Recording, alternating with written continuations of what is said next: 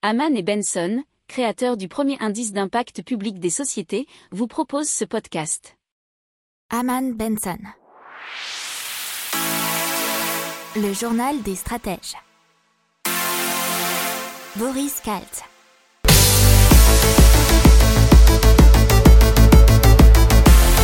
Bonjour à tous et bienvenue dans le journal des stratèges pour une revue de l'actualité économique tech et impact du jour. Au sommaire, à la une, aller vers 100% d'énergie renouvelable. On va demander si c'est possible. Euh, après, on passera à l'économie, bien sûr, avec euh, les stations de ski françaises et une perte euh, de milliards d'euros avec la crise, et surtout avec la possibilité d'une saison blanche en 2021.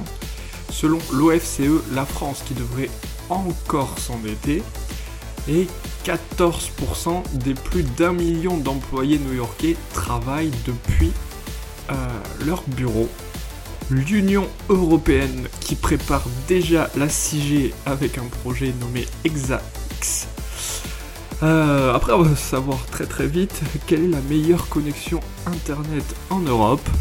Et ensuite, pour terminer, en impact environnemental, Bruxelles qui investit dans les batteries de voitures électriques.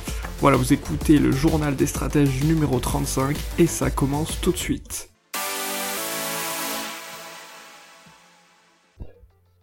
Allez, on commence tout de suite avec à la une le 100% d'énergie renouvelable. Comment est-ce possible? Alors, ça c'est RTE, donc le réseau de transport d'électricité et l'Agence internationale de l'énergie, l'AIE, qui se sont interrogés sur la faisabilité technique de ce projet dans un rapport publié euh, mercredi 27 janvier. Et donc le but c'est d'être en, en 2035 déjà à ce que la part du nucléaire ne représente plus que la moitié de la production d'électricité. Euh, et, donc pour que les énergies renouvelables prennent le relais, à savoir l'éolien et le solaire. Et donc pour le moment, il va falloir déterminer la faisabilité technique de ce mix électrique. Et donc c'est à voir. Et pour cela, il va falloir respecter quatre conditions strictes et cumulatives. La première condition, c'est d'assurer l'équilibre du réseau avec des capacités de pointes pilotables. On vous a parlé des pointes pilotables la semaine dernière, donc je vous invite à réécouter les précédents et les précédentes émissions, voire de lire les précédentes newsletters. Si vous n'êtes pas abonné à la newsletter, n'oubliez pas de vous y abonner facilement dans la rubrique média de Haman Benson Stratégie ou alors dans le descriptif de ce podcast. La deuxième condition, bien évidemment, c'est de maintenir la fréquence à 50 Hz afin de garantir la stabilité du système. Alors, dans les détails, en dessous de 60% de NR, dans le mix électrique, les moyens actuels déployés dans le réseau suffisent. Entre 60 et 80%, il en faut de nouveau. Au-delà, il faut imaginer des solutions. La troisième condition, c'est de maintenir en permanence des capacités de stockage pour compenser les aléas en temps réel. Plus il y a de renouvelables, plus ces capacités doivent être importantes. Et à, savoir aussi en complément que RTE a besoin de plus d'informations sur le solaire disséminé. Disséminé, ce sont ceux qu'il y a sur les toits des gens, par exemple. La quatrième condition, c'est de reconfigurer le réseau pour l'adapter aux multiples sources de production. C'est-à-dire que l'été, euh, l'électricité viendra plutôt du solaire, bien entendu, donc du sud, alors que l'hiver, il viendra plutôt des éoliennes qui sont implantées dans le nord et l'est, et donc il faut l'acheminer de façon différente en reconstruisant le réseau. On continue avec euh, les stations de ski et une saison blanche qui se confirme avec une perte euh, de 60, euh, enfin non, non, non, de 100% du chiffre d'affaires pour les exploitants des remontées mécaniques de Val Thorens, par exemple, et c'est ce qui représente 66 millions d'euros de pertes. Et c'est le directeur général de la CETAM qui, qui l'a expliqué. Euh, mais de plus, euh, de façon plus globale, les opérateurs de remontée mécanique perdront au moins environ 1 milliard d'euros, soit 80% du chiffre d'affaires d'une saison. et euh, c'est été rapporté par le représentant du secteur domaine skiable de France, DSF. Euh, de plus, euh, on va rester dans les chiffres, Pascal Jallet, délégué général du syndicat national des résidences de tourisme, considère qu'une saison perdue représenterait environ 700 millions d'euros de manque à gagner pour son secteur. Et notamment, il faut savoir que dans la station savoyarde de Val Thorens, l'absence de touristes étrangers, ça représente 70% de sa clientèle. Allez, on continue avec euh, l'OFCE qui incite la France à s'endetter davantage. Alors l'OFCE, l'Observatoire français des conjonctures économiques, assure que la baisse des taux laisse à la France une grande marge de manœuvre pour emprunter davantage sans faire peser de risques sur les finances publiques. Pourquoi il dit ça? Il parle d'un coût de la dette qui baisse euh, d'année en année puisqu'il était de 3,5% du PIB en 2016, 1,4% en 2019 et il devrait baisser à 1% en 2022. Euh, alors il pousse à, s'endetter de 120 à 125% du PIB, ce qui permettrait de consacrer 100 milliards supplémentaires pour aider la machine économique à repartir. Toutefois, c'est ça qui est intéressant, c'est euh, que cette dette et donc ces investissements supplémentaires devraient être soigneusement ciblés pour surtout ne pas couvrir des dépenses récurrentes au financer des baisses d'impôts. C'est-à-dire pour des dépenses d'investissement qui vont vous rapporter plus tard. Euh, si on devait le mettre au niveau d'un ménage, ça serait euh, financer euh, l'achat d'une vache à lait plutôt que payer vos vacances au ski. Voilà.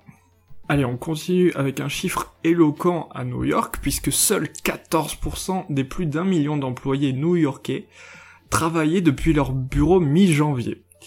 Et euh, près de 80% des employés interrogés dans une enquête publiée sur PricewaterhouseCoopers, PwC, voyaient le travail à distance comme une bonne chose, mais 87% considéraient néanmoins leur bureau important pour travailler en équipe et surtout nouer des liens. Euh, ce qu'ils ne peuvent pas faire apparemment en visioconférence, ou du moins que c'est moins efficace.